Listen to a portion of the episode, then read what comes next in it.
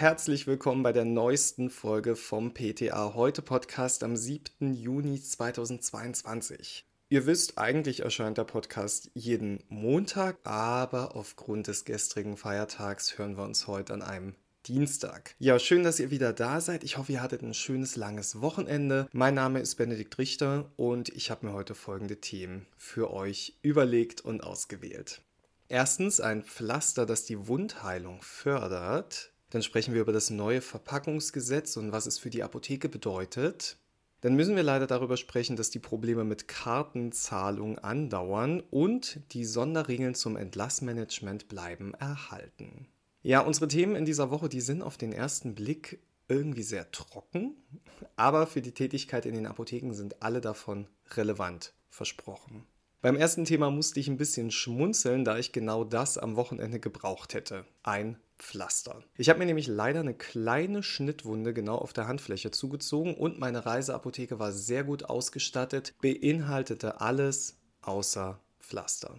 Die Pflaster, über die wir jetzt reden, sind aber nicht einfach irgendwelche Wundschnellverbände für die Haut, sondern echt raffiniert.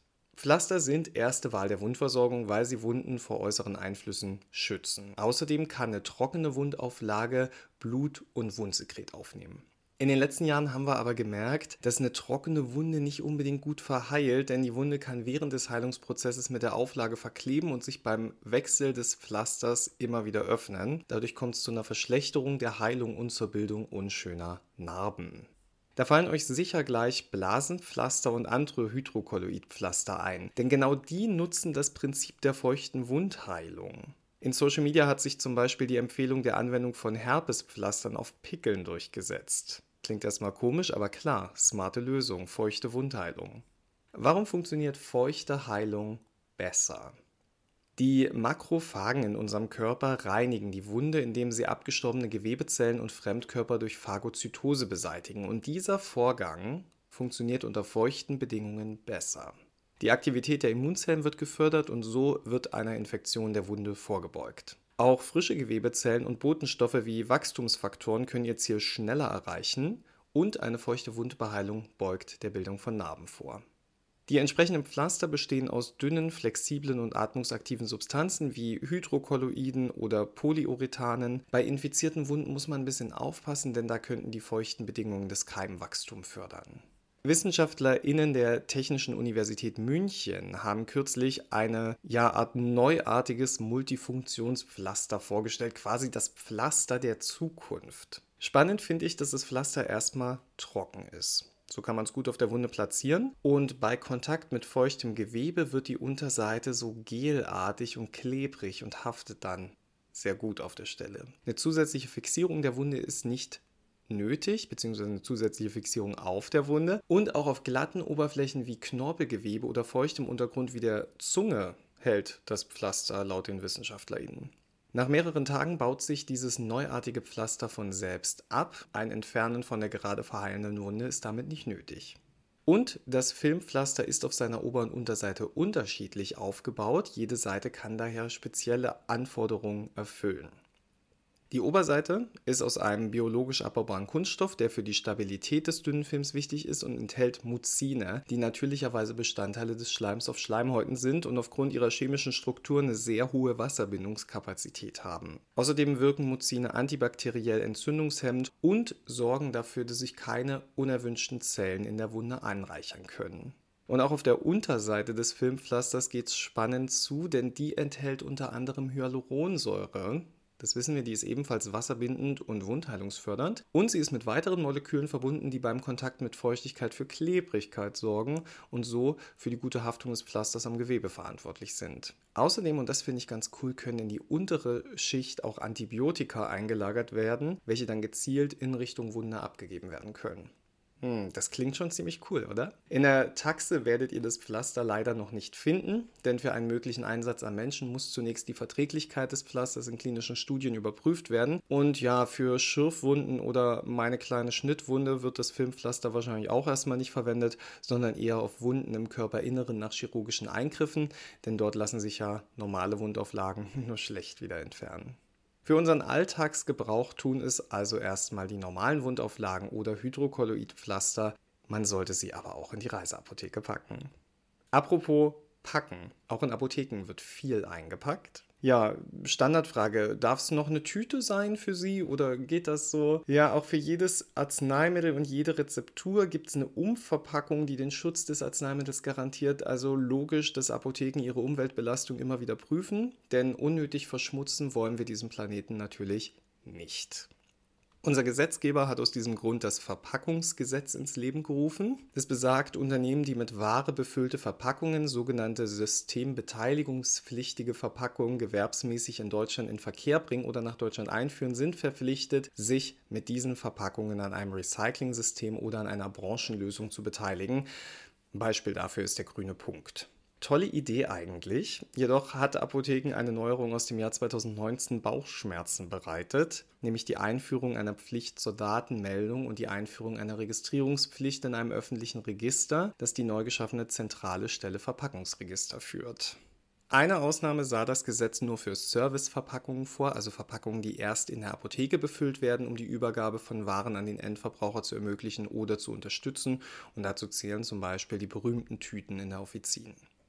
Bei diesen Tüten konnte nämlich nach 7 Absatz 2 Verpackungsgesetz mit dem Lieferanten der leeren Verpackung vereinbart werden, dass er die Systembeteiligung und die damit zusammenhängenden Pflichten übernimmt. Und das nennt man im Gesetz Vorlizenzierung.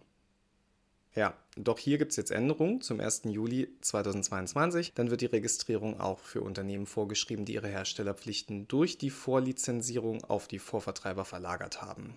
Die Möglichkeit zur Übertragung der Pflichten auf den Vorvertreiber bleibt zwar bestehen, zusätzlich muss sich jetzt aber auch das Unternehmen registrieren, das die vom Vorvertreiber bereits lizenzierten Verpackungen mit Ware befüllt und in den Verkehr bringt. Ja, das klingt schon wieder kompliziert. Für Apotheken sind diese Änderungen relevant, denn sie betreffen auch den Bereich der Rezeptur- und Defekturherstellung. Die Primärpackmittel sind in der Regel als Serviceverpackungen zu sehen, denn wenn ihr euch an die Definition erinnert, sie werden in der Apotheke befüllt, um die Übergabe an den Kunden zu ermöglichen. Man kann ja die Grundlage, die Dermatika dem Kunden nicht auf die Hand geben. Logisch, Umverpackung ist nötig. Die meisten Apotheken beziehen diese Verpackung vorlizenziert. Sonst müsste sich die Apotheke selbst um die Systembeteiligung, Registrierung, Datenmeldung und so selbst kümmern. Das könnt ihr künftig weiterhin so machen, aber eure Apotheke ist zusätzlich selbst zur Registrierung verpflichtet. Registriert ist dann also sowohl der Vertreiber, von dem die vorlizenzierten Verpackungen bezogen wurden, als auch die Apotheke, die diese Verpackungen befüllt in Verkehr bringt. Aber keine Angst, euer Aufwand liegt nur in der Registrierung. Für die eigentliche Systembeteiligung, Datenmeldungen und so weiter sorgt weiter der Vertreiber eurer vorlizenzierten Verpackungen. Für andere Serviceverpackungen, wie zum Beispiel die Tüten in der Offizin, gilt das Gleiche. Wir alle wissen, wie essentiell die Herausgabe von Tüten für manche unserer Kundinnen und Patientinnen ist. Ebenso wichtig ist für viele die Möglichkeit zur Kartenzahlung. Doch gerade diese bereitet zurzeit erhebliche Probleme. Deutschlandweit gibt es Probleme mit Kartenzahlungen beim Kartenleseterminal Verifone H5000. Das Gerät wird eigentlich nicht mehr vertrieben. Laut dem Handelsblatt könnten aber deutschlandweit noch rund 100.000 Geräte im Einsatz sein. Das Problem besteht wohl darin, dass die Kartenterminals zwar Zahlungsdaten auslesen, dann aber keine Verbindung zum Host aufbauen können. Es braucht ein Software-Update. Mehrere Zahlungsdienstleister wie PayOne hatten sich bereits zu dem Problem geäußert und unter anderem den Tipp gegeben, nicht eigenständig an den Geräten einen Neustart vorzunehmen und diese auch unverändert sowohl am Strom wie am Netzwerk angeschlossen zu lassen. Am vergangenen Samstag hieß es dann, dass eine erste vorläufige Version des Software-Updates vorliegt. Diese sei allerdings wohl nicht stabil genug für eine flächendeckende Anwendung. PayOne hat sich jetzt erneut gemeldet und mitgeteilt, dass noch ein bisschen Geduld nötig ist. Ich zitiere da mal ganz kurz. Nach aktuellen vorliegenden Informationen von Verifone wird zur Wiederinbetriebnahme der betroffenen Terminals ein manueller Eingriff vor Ort nötig. So wird PayOne im Handelsblatt zitiert. Technisch versierte Kunden können dies demnach selbst regeln, alternativ kann ein Techniker des Zahlungsdienstleisters beauftragt werden. PayOne habe sicherheitshalber schon einmal alle verfügbaren Ressourcen für das Software-Update zusammengezogen, heißt es weiter. Überall und sofort lässt sich dieser komplexe Vorgang aber nicht regeln, davon geht PayOne aus und somit werden sich die Kundinnen also noch ein bisschen gedulden müssen. Andere Zahlungsdienstleister wie Concardis oder Telecash haben dem Handelsblattbericht zufolge begonnen, die betroffenen Geräte auszutauschen. Telecash arbeitet aber auch parallel an dem Update. Ja, während diese Probleme das Arbeiten im Handverkauf etwas erschweren, habe ich zum Schluss noch eine kleine Erleichterung für euch. Ärzte dürfen bei Entlassung aus dem Krankenhaus weiterhin auch große Arzneimittelpackungen verschreiben. Ja, diese pandemiebedingte Sonderregelung bleibt erst einmal bestehen. So richtig überraschend ist es nicht, denn das Bundesgesundheitsministerium hat ja schon die SARS-CoV-2-Arzneimittelversorgungsverordnung bis zum 25. November verlängert. Daher gehen auch die Sonderregelungen zum Entlassmanagement in die Verlängerung. Zwischenzeitlich war die Gültigkeit der Rezepte mal auf sechs Tage verlängert worden. Daran dürft ihr euch nicht gewöhnen. Das wurde ja schon im vergangenen Jahr mit dem Beenden der epidemischen Lage nationaler Tragweite auf Eis gelegt. Die Vorgabe der Arzneimittelrichtlinie bleibt weiterhin ausgesetzt und es betrifft vor allem die Regelung der Begrenzung auf eine Packung mit dem kleinsten Packungsgrößenkennzeichen gemäß Packungsgrößenverordnung.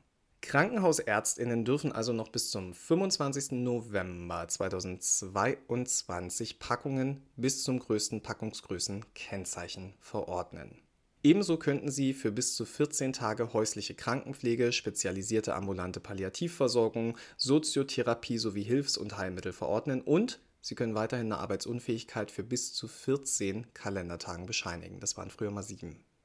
Vorläufig beendet ist dagegen die Möglichkeit, sich auf dem rein telefonischen Weg krankschreiben zu lassen. Seit dem 1. Juni müssen PatientInnen hierfür wieder in die Arztpraxis gehen oder die Videosprechstunde nutzen. Aber man hat ja gelernt, der GBA behält sich vor, seine Sonderregelungen für bestimmte Regionen oder bei Bedarf auch bundesweit wieder zu aktivieren, wenn die Infektionszahlen entsprechend Fahrt aufnehmen. Wie gesagt, Videosprechstunde. Voraussetzung dafür ist, dass die Erkrankung dies zulässt, also zur Abklärung der Arbeitsunfähigkeit keine unmittelbare körperliche Untersuchung notwendig ist. Wird die Arbeitsunfähigkeit in einer Videosprechstunde festgestellt, dann gilt, für Versicherte, die in der Arztpraxis bisher unbekannt sind, kann eine Krankschreibung für bis zu drei Kalendertage erfolgen.